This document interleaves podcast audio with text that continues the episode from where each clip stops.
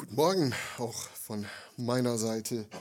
Einen ganz herzlichen Gruß diesen Sonntagmorgen.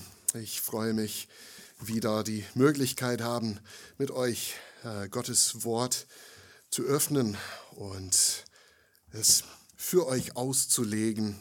Davor möchte ich noch einmal beten.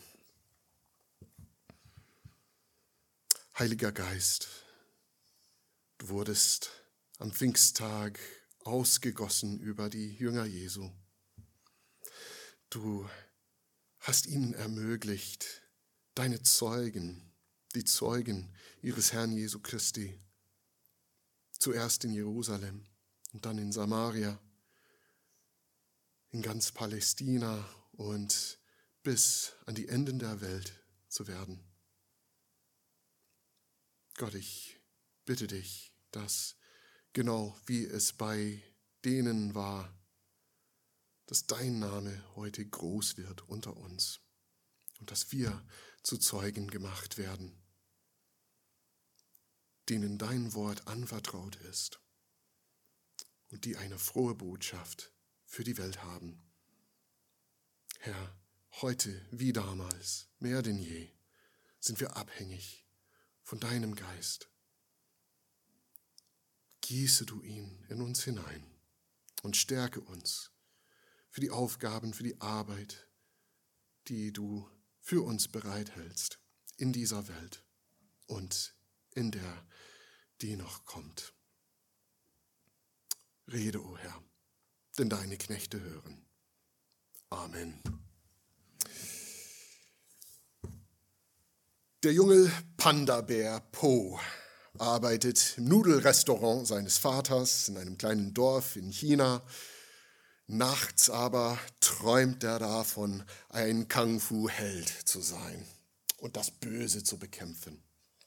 Allerdings ist er vom Körperbau her eher ein bisschen mehr wie ich, ähm, nicht gerade schlank, muskulös, nicht mit besonderer Geschicklichkeit begnadet, sagen wir mal. Eines Tages aber wird er scheinbar durch reinen Zufall zum legendären Drachenkrieger benannt, der den bösen Kung-Fu-Krieger Tai Lung besiegen soll, der nun zu seinem Dorf zurückkehrt und alles kaputt machen will. Und so muss Po mit echtem Kung-Fu-Training anfangen. Seine ansteckende Begeisterung und sein Ausharren reichen leider nicht aus ihn zu einem klassischen Kung-Fu-Meister zu machen, die Techniken zu beherrschen, ähm, zu denen seine Gefährten fähig sind. Ähm, das wird er nicht werden, das merkt man ganz, ganz schnell. Zum Schluss muss sein Lehrer feststellen, dass gerade Poes unstillbarer Hunger und Lust auf Leckerbissen ähm, ihn dazu motivieren kann, die schwierigsten Kung-Fu-Fähigkeiten zu entwickeln. Und letzten Endes kann Po, um den Film Kung Fu Panda nicht allzu sehr zu spoilern, ähm, die, die Rettung zu bringen. Er schafft das nicht, weil er wie jeder andere Kung-Fu-Krieger werden kann, sondern weil er gerade der dicke Panda-Bär ist, der er ist. Einige von euch kennen vielleicht den Film, wenn ihr Kinder im richtigen Alter habt oder selbst im richtigen Alter seid. Ähm, das ist ein lustige, lustiger und ähm, generell alberner Kinderfilm, muss man sagen. Das, das stellt kein besonders christliches Weltbild dar. Und trotzdem weiß ich Bescheid. Vor ein paar Jahren hatten wir tatsächlich hier in der Gemeinde ein Zeugnis darüber, wie dieser Film jemanden angesprochen hat und wirklich einen Unterschied gemacht hat, gerade durch diese Botschaft, durch diese Geschichte von diesem Bären, der entdeckt hat, dass genau das, womit er ausgestattet war, das Notwendige war. Und ich denke, die Geschichte ist auch ansprechend für alle, die sich in ihrer Gemeinde, vielleicht hier in der Gemeinde mal gefragt haben, habe ich hier wirklich was zu suchen? Habe ich hier wirklich etwas beizutragen?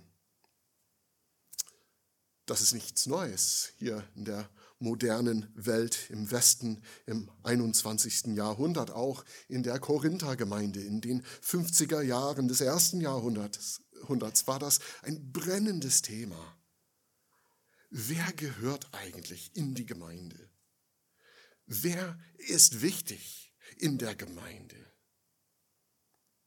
Sind es nicht diejenigen, die besonders beeindruckende Fähigkeiten durch den Heiligen Geist empfangen haben und einsetzen? Und genau, genau diesen Fragen geht Paulus in diesem heutigen Predigttext um. Was bedeuten überhaupt äh, Geisteswirkungen, wie Sven vorhin gelesen hat in, in Vers 1, oder geistliche Gaben, wie sie vielleicht in euren Übersetzungen vorkommen. Das, das Wort ist überhaupt nicht so spezifisch. Das meint ganz generell das, was der Heilige Geist macht in den Christen. Und wir wissen aus dem Neuen Testament, dass der Heilige Geist Menschen ermöglicht hat, in verschiedenen Sprachen zu reden, die sie überhaupt nicht kannten, äh, prophetische Worte zu sprechen, Kranken, kranke und dämonenbesessene Menschen zu heilen und, und viel mehr. Aber Paulus spricht hier auch von einer Reihe ganz normalen Aufgaben in der Gemeinde. Lehre zum Beispiel, diakonische Aufgaben, Leitungs- oder administrative Arbeit in Vers 28. Diese geistlichen Gaben oder Gnadengaben, wie er sie teils nennt, sie meinen wohl alles, was ein Mensch nur dann tun kann, weil Gottes Geist in ihm wirkt.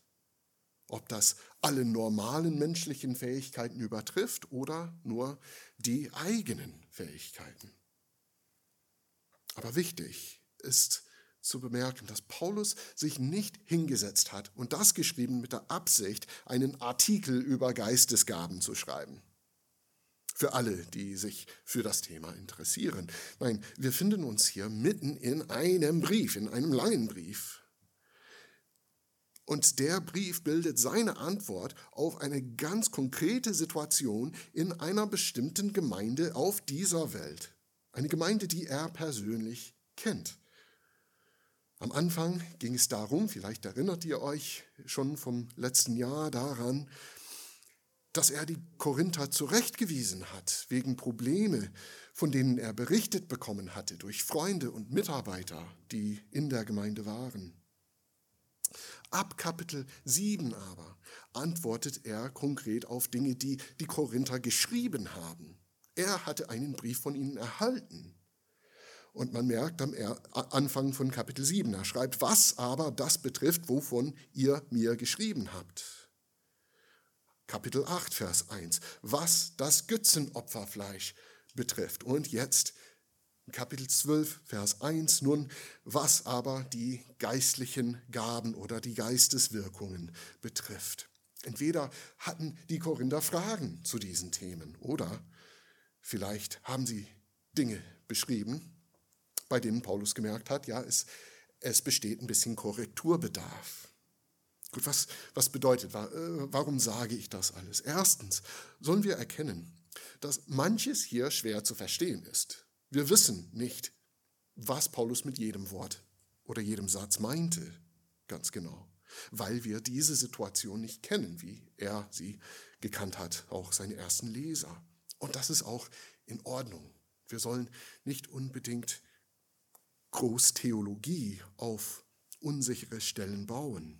Zweitens dürfen wir diese Texte, diese Kapiteln oder Absätze nicht voneinander abkapseln. In Kapiteln 12 bis 14 will Paulus tief auf dieses Thema eingehen. Er will zeigen, was das Evangelium für das Thema Geistesgaben bedeutet und wie äh, das in Korinth, in dieser Gemeinde, konkrete Anwendung finden soll. Diese Kapitel, die gehören alle zusammen, die drei. Und es gibt viele Fragen über diese Themen. Vielleicht fallen euch manche auf. Ähm, was, Was ist eigentlich ein Wort der Weisheit, ein Wort der Erkenntnis? Haben Menschen diese Gaben noch heute? Die werden in ein paar Wochen besprochen. Also wartet und kommt jede Woche und ihr werdet ein bisschen mehr äh, davon mitbekommen. Nein, das, das hat Zeit, weil Paulus Argumentation sich entwickelt über die Kapitel. In diesem Kapitel geht es vor allem um die Grundlagen, die ersten Grundlagen für diese Argumentation. Und in diesen ersten Versen, die ersten paar insbesondere, gibt es zwei Feststellungen, die wir bei allem, was wir lesen, nicht vergessen dürfen und die die Korinther womöglich vergessen haben. Und ich würde euch ermutigen, äh, falls ihr die, die Bibel aufgeschlagen habt oder eine Bibel dabei habt, es wäre wirklich gut, ähm, mit offener Bibel die Predigt äh, zu verfolgen. Wir sind in den ersten drei Versen. Und die erste Feststellung. Nicht alles, was geistlich wirkt oder aussieht, kommt von Gott oder von seinem Geist. Viele der Korinther, viele der Menschen dieser Gemeinde, die waren früher Heiden. Sie kannten vielleicht aus erster Hand, wie Menschen manchmal in eine Trance fallen und geheimnisvolle Dinge geredet haben oder sogar Wunder gewirkt haben. Aber diese Erfahrungen hatten keine gute Frucht gebracht. Sie haben diese Menschen nur hin zu den Götzen geführt. Diese Wesen, die stumm sind, wie Paulus sie beschreibt, Sie sind machtlos. Sie haben nichts zu den Menschen zu sagen, was Rettung oder Leben bringen könnte. Egal, welche Wunder jemand tun kann, wenn er gegen Jesus Christus spricht, dann geschieht das vielleicht schon durch irgendeinen Geist. Aber das ist nicht der Heilige Geist Gottes. Zweite Feststellung aber. Es gibt tatsächlich etwas, was nur der Geist bewirken kann. Nur der Geist Gottes. In der zweiten Hälfte von Vers 3 sehen wir das. Nämlich, er bewirkt den wahren Glauben, den Glauben, den wir bekennen als Christen, zusammen mit allen Christen auf Erden. Und das lässt sich mit zwei Wörtern zusammenfassen. Herr Jesus. So einfach steht es in dem griechischen Text. Herr Jesus, was damit gemeint ist, der Herr ist Jesus. Und nach 2000 Jahren Christentum, ihr Lieben, begreifen wir vielleicht allzu wenig, wie radikal dieser Spruch wirklich ist. Man hat damals mit diesen Worten, Herr Jesus, der Herr ist Jesus, ganz klar gemeint, dass der Herr nicht der Kaiser in Rom ist, sondern der Gott Israels. Das grenzt an Hochverrat, wenn man ein Römer ist. Das war gefährlich zu bekennen unter den Heiden. Aber gleichzeitig hat man bekannt, dass Jesus von Nazareth, Nazareth, dieser Mensch aus dem Norden von Israel, dieser Gott ist, dass Jesus der Gott Israels ist. Und das galt unter den Juden als Gottes Lästerung. Das war ein gefährliches Bekenntnis und, und so dieses Bekenntnis auszusprechen, dieses Bekenntnis zu machen, das hatte konkrete Bedeutung für die Menschen, die es gemacht haben. Ausgrenzung aus Familien oder aus gesellschaftlichen Kreisen, wenn nicht Lebensgefahr. Man hat das nicht leichtfertig gesprochen, wie man es heute machen kann. Das Bekenntnis war ein Zeichen von echtem Glauben. Und diesen Glauben kann nur der Geist des lebendigen Gottes in einem Menschen bewirken. Dass eine Gabe dient, diesen Glauben hervorzurufen, zu erwecken, zu stärken, Das ist das Kennzeichen vom Werk des echten Heiligen Geistes. Und genau dieses Kennzeichen haben die Korinther scheinbar aus den Augen verloren. Sie zeigen durch ihre Faszination mit der Zungenrede allein aus den verschiedenen Gaben, dass sie denken, es gehe bei den Gnadengaben um sie selbst. Die Begabten. Und Paulus Anliegen hier ist zu zeigen, dass es bei den geistlichen Gaben um Gott selbst geht und um seine Gemeinde. Erster Punkt, es geht bei den Gnadengaben um Gott selbst. Wir sehen in Versen 4 bis 6, dass die Geistesgaben sogar ein Ausdruck der Dreieinigkeit Gottes sind.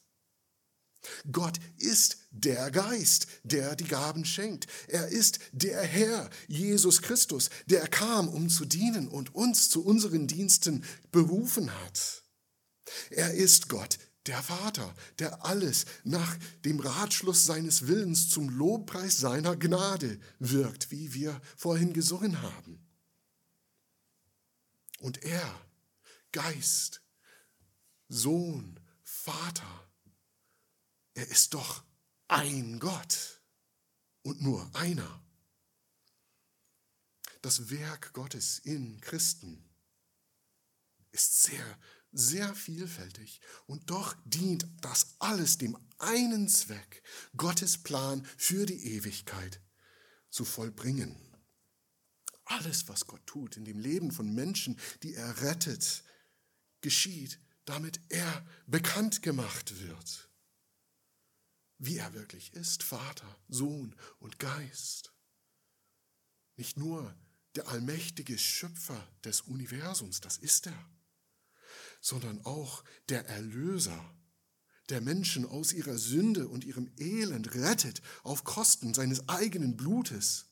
Und auch der Beistand, der sie in die ganze Wahrheit leitet und nicht irgendwelche Menschen, ihr Lieben, nicht Menschen ganz allgemein, echte Menschen auf dieser Erde, Menschen wie ich, ich arroganter, ich liebloser, ich Rechthaber, ich Fauler, ich Schlemmer. Menschen wie ich, kennst du diesen Gott? Darum geht es Paulus. Und die Geistesgaben sind ein Ausdruck seiner Liebe, seiner großen Liebe, die genau das tut. Versen 7 bis 10, da sehen wir eine lange Liste von den konkreten Fähigkeiten und Eigenschaften, die Gott durch seinen Geist schenkt. Aber es geht Paulus hier nicht darum, eine erschöpfende Auflistung zu machen, ihr Lieben. Er illustriert die Vielfalt der Gaben des Geistes. Manche von diesen Gaben lassen Menschen Botschaften von Gott sprechen, weitergeben. Andere erlauben ihnen Zeichen zu wirken, die das Evangelium bestätigen, bekräftigen. Wiederum andere dienen dazu, diese Botschaften verständlich für die Menschen zu machen. Aber der eigentliche Punkt mit der ganzen Liste ist der, Gott beschenkt die Gemeinde mit diesen Dingen, weil er sie liebt, weil sie diese Dinge brauchen. Und zwar alle und noch mehr. Jede Offenbarung des Geistes, wie in Vers 7 gleich am Anfang heißt, ist zum Nutzen gegeben, nämlich zum Nutzen aller in der Gemeinde. Gott liebt sein Volk und er hat die Gemeinde mit teils erstaunlichen Gaben ausgerüstet, damit Menschen an Jesus Christus glauben und in ihrem Glauben wachsen. Das, was sie am meisten brauchen. Drittens, die Geistesgaben, die sind ein Ausdruck der Souveränität Gottes. Das sehen wir in Vers 11. Und das ist ganz wichtig. Der Heilige Geist, da steht es, er teilt die Gaben jedem besonders aus, wie er will. Er weiß, was gut ist für die Gemeinde. Er versorgt die Gemeinde. Er zeigt somit seine Gnade. Alles, wozu man durch den Heiligen Geist fähig wird, das ist ein Geschenk. Das ist ein Geschenk. Es sind nicht die würdigen Geschwister, die die besten Gaben bekommen. Die Gaben sind keine Belohnung für die, die einen besonders tollen Einsatz für Jesus gemacht haben. Oder für die, die besonders fromm sind. Oder eine besondere Leidenschaft für Jesus erwiesen haben. Oder was auch immer. Gerade die Menschen, die als nicht besonders interessant oder wichtig gelten. Die dicken Panda-Bären. Die sind oft diejenigen, Gerade diejenigen, die Gott in seinen Dienst ruft und auch mit großen Gaben ausstattet. Das Unedle der Welt hat Paulus früher in diesem Brief geschrieben. Das Unedle der Welt und das Verachtete hat Gott auserwählt, dass sich vor Gott kein Fleisch rühmen kann.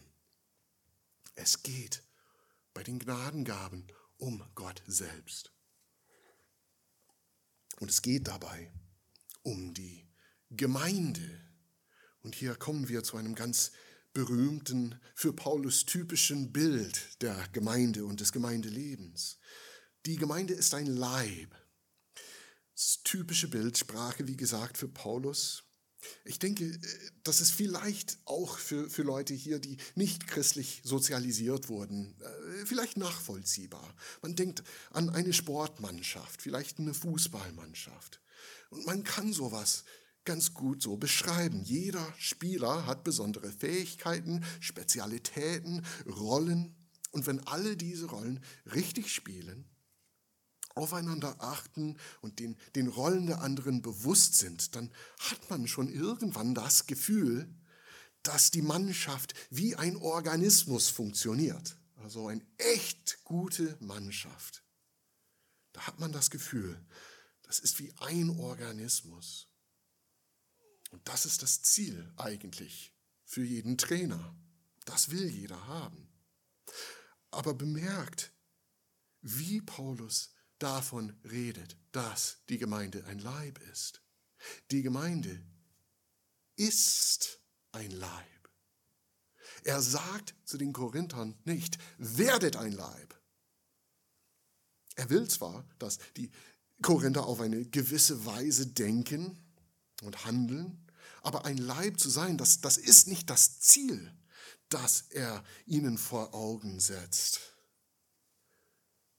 ein Leib sein. Das ist auch kein Idealbild von der Gemeinde. Wir dürfen nicht denken, dass die Gemeinden damals im Neuen Testament, bevor alles mit der Kirchengeschichte bergab ging, dass sie ein Leib waren unter sich oder das zumindest werden konnten.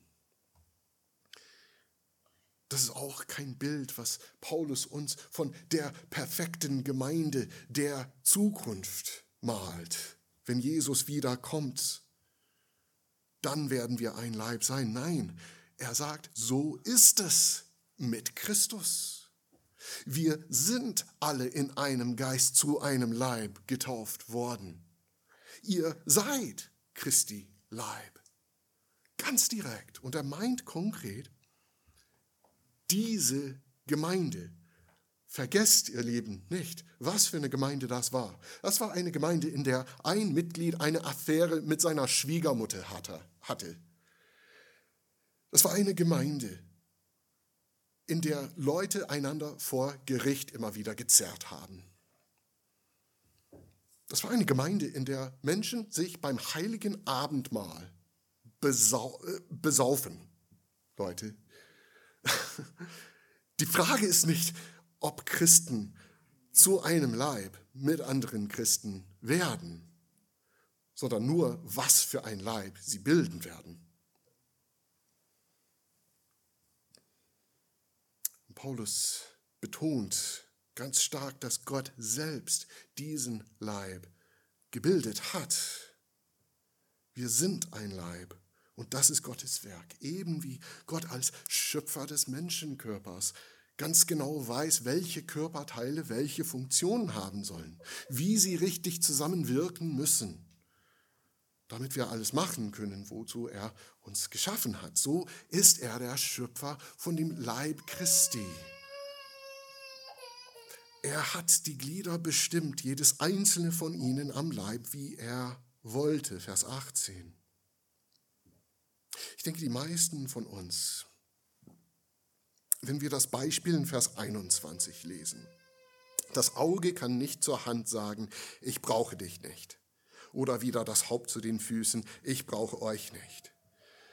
Wir können das gut nachvollziehen, denke ich, weil wir dafür sensibilisiert sind in unserer Kultur, dass es nicht gut ist, Menschen zu diskriminieren oder auszuschließen. So was meint Paulus. Und wir lesen das und wir denken, ja, ja, das geht nicht, das wäre unfair. Aber Fairness ist gar nicht der Punkt. Was Paulus meint ist, es ist Irrsinn. Es wäre eine Absurdität, wenn ein Glied andere in dem Leib ausschließen möchte. Wenn ein Körperteil fehlt, dann ist der Körper verstümmelt. Und deshalb geht es davor um den Umkehrschluss in Versen 15 bis 17. Es wäre genauso absurd zu sagen, ja, ich bin ein Auge. Was habe ich in einem Leib verloren? Es wäre absurd zu sagen, ja, ich liebe Jesus. Aber Gemeinde, das ist nichts für mich. Das ist nichts für Leute wie ich. Das ist nur was für Menschen, die gerne singen oder gerne lesen oder ge gerne an irgendwelchen Meetings teilnehmen oder besonders extrovertiert sind oder was auch immer. Es würde genauso viel bedeuten, wie wenn man behaupten würde, ein normaler Menschenkörper sollte eigentlich aus einem Haufen zusammengeklebten Nasen und Ohren bestehen. Und selbst in einem echten, normalen Menschenkörper, nicht die Nasen-Ohren-Variante, äh, gibt es Teile, die man in der Regel überhaupt nicht wahrnimmt. Sieht man in Versen 22 bis 24. Ich weiß nicht, wie vielen von euch es wirklich bewusst ist, Tag ein, Tag aus, dass du eine Milz hast oder eine Bauchspeicheldrüse. Die Nichtmuttersprachler hier haben keine Ahnung, was das sind. Ich auch nicht, bevor ich diese Predigt vorbereitet habe. ähm, es gibt Teile, die wir manchmal den Intimbereich nennen, weil sie nicht von allen Menschen gesehen werden sollten. Und die Frage für Paulus ist, sind sie deshalb unwichtig, diese Teile, die man nicht sieht, die man nicht wahrnimmt? Ich garantiere euch, und vielleicht kennt der eine oder andere einen Fall. Wenn du keine Bauchspeicheldrüse hättest, würdest du das merken. Das wäre eine ernsthafte Sache. Paulus Punkt ist der, eine homogene Gemeinde. Eine homogene Gemeinde ist eine verstümmelte Gemeinde. Sie kann nicht gesund sein. Und wer andere Menschen ausschließen will, weil sie nicht in das eigene Bild eines anständigen Christen passen, zum Beispiel. Oder aber, wer sich selbst von der Gemeinde fernhält, distanziert, der haut Körperteile ab, der begreift den Willen Gottes nicht und versucht dagegen zu wirken. In einem gesunden Leib sind die Glieder miteinander verbunden. Und diese Verbundenheit, das ist Gottes Ziel mit den ganzen Verschiedenheiten. Darum geht es in den Versen 25 bis 27. Gott schenkt Gaben, die wir vielleicht nicht also so sehr schätzen. Gott schenkt diese Gaben. Er gliedert Menschen in die Gemeinde ein, mit denen wir vielleicht lieber nichts zu tun hätten. Damit die Gemeinde als ein Organismus nicht nur existieren, sondern gedeihen kann, gesund leben kann. Und das Kennzeichen einer gesunden Gemeinde in diesem Sinne ist, dass jedes Mitglied daran Anteil nimmt, was den anderen passiert, im Guten wie im Bösen. Vers 26 sehen wir das. Und wenn wir uns einbilden, es wäre alles gut mit der Gemeinde, nur weil die Programme laufen, die wir besonders schätzen, die uns gut tun, nur weil die Veranstaltungen stattfinden, die wir genießen.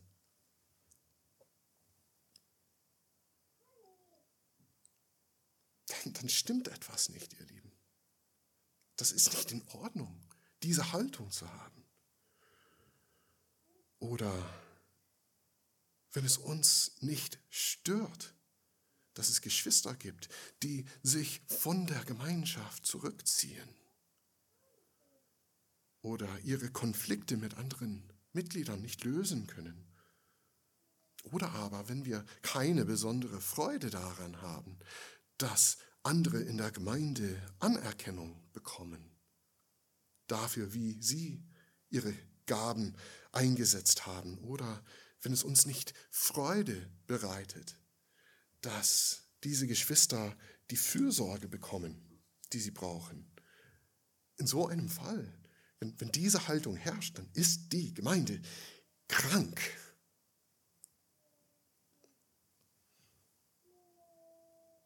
Zusammengefasst ist Paulus Botschaft hier, es geht nicht um dich.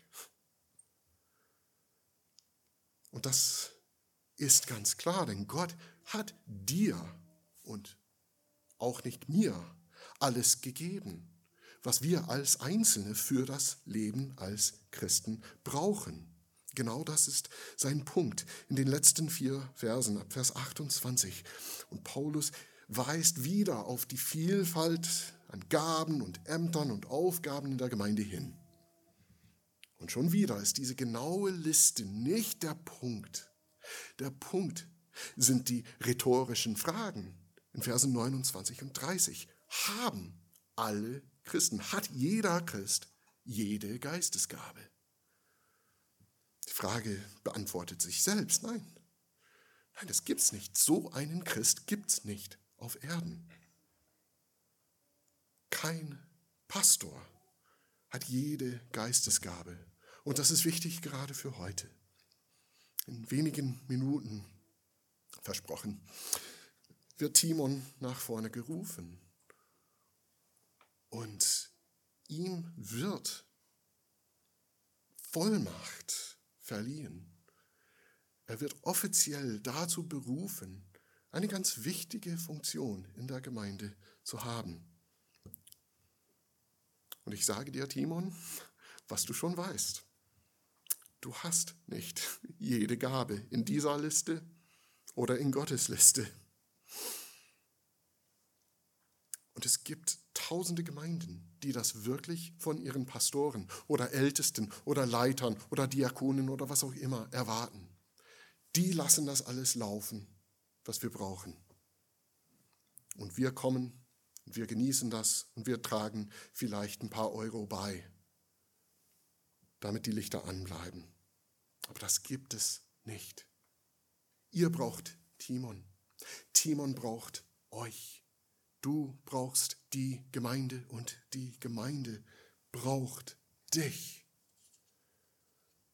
Das ist eine herausfordernde Botschaft, aber ganz zum Schluss merkt man weiter, dass wir einen Gott haben, der gerne das schenkt, was wir für das Leben als Gemeinde brauchen.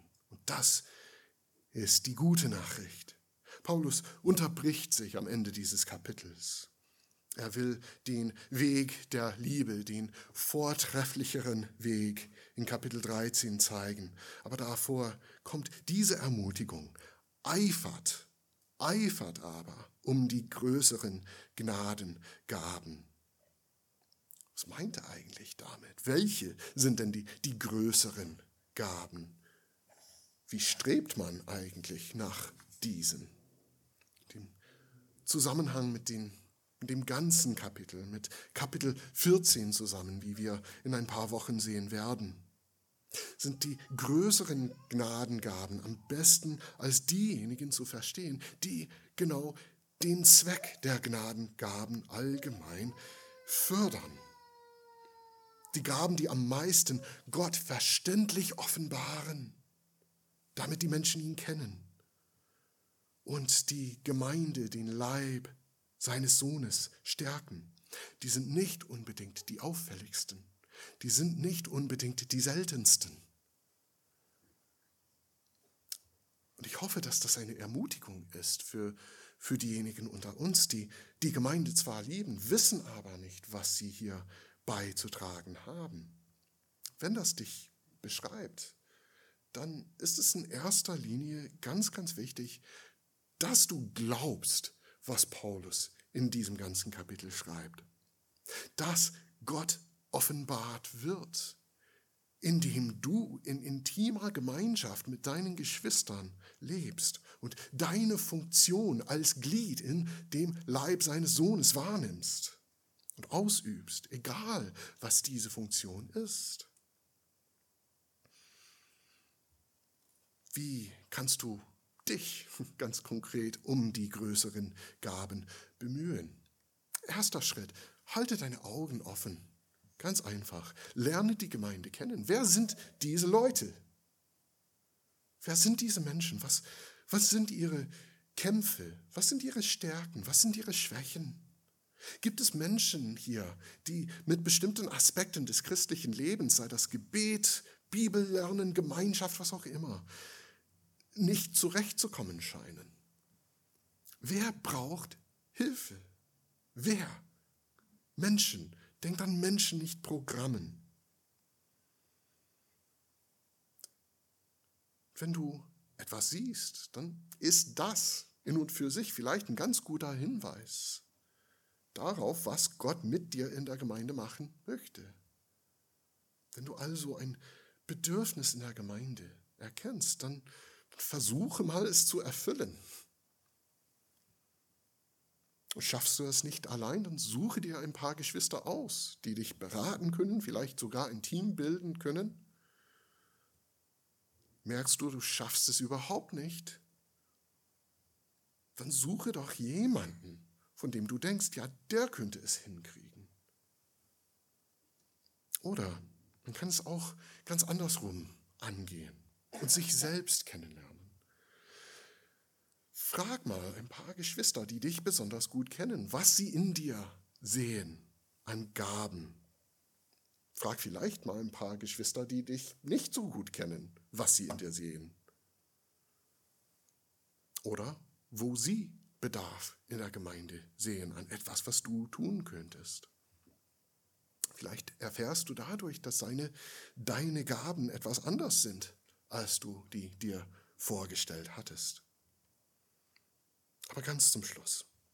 Egal wie du mit der Frage, was sind meine Gaben, umgehst, egal wie du mit der Suche nach den größeren Gnadengaben umgehst, vergiss nicht, dass diese Gnadengaben genau das sind, was sie genannt sind. Sie sind Gaben, sie sind Geschenke Gottes. Und nach ihnen zu streben, bedeutet in Wirklichkeit, in erster Linie, dass wir den Geber um sie bitten. Bete also, dass du etwas zur Gesundheit dieser Gemeinde oder irgendeiner Gemeinde beitragen kannst. Bete, dass Gott durch den Gebrauch deiner Gaben bekannt und verherrlicht wird, da wo du bist und bete das alles im Namen Jesu Christi, dessen Leib die Gemeinde, jede Gemeinde ist. Das, ihr Lieben, ist ein Gebet, das der Vater gerne erhört. Und er ist ein Vater, der weiß, seinen Kindern gute Gaben zu geben. Dank sei ihm. Amen.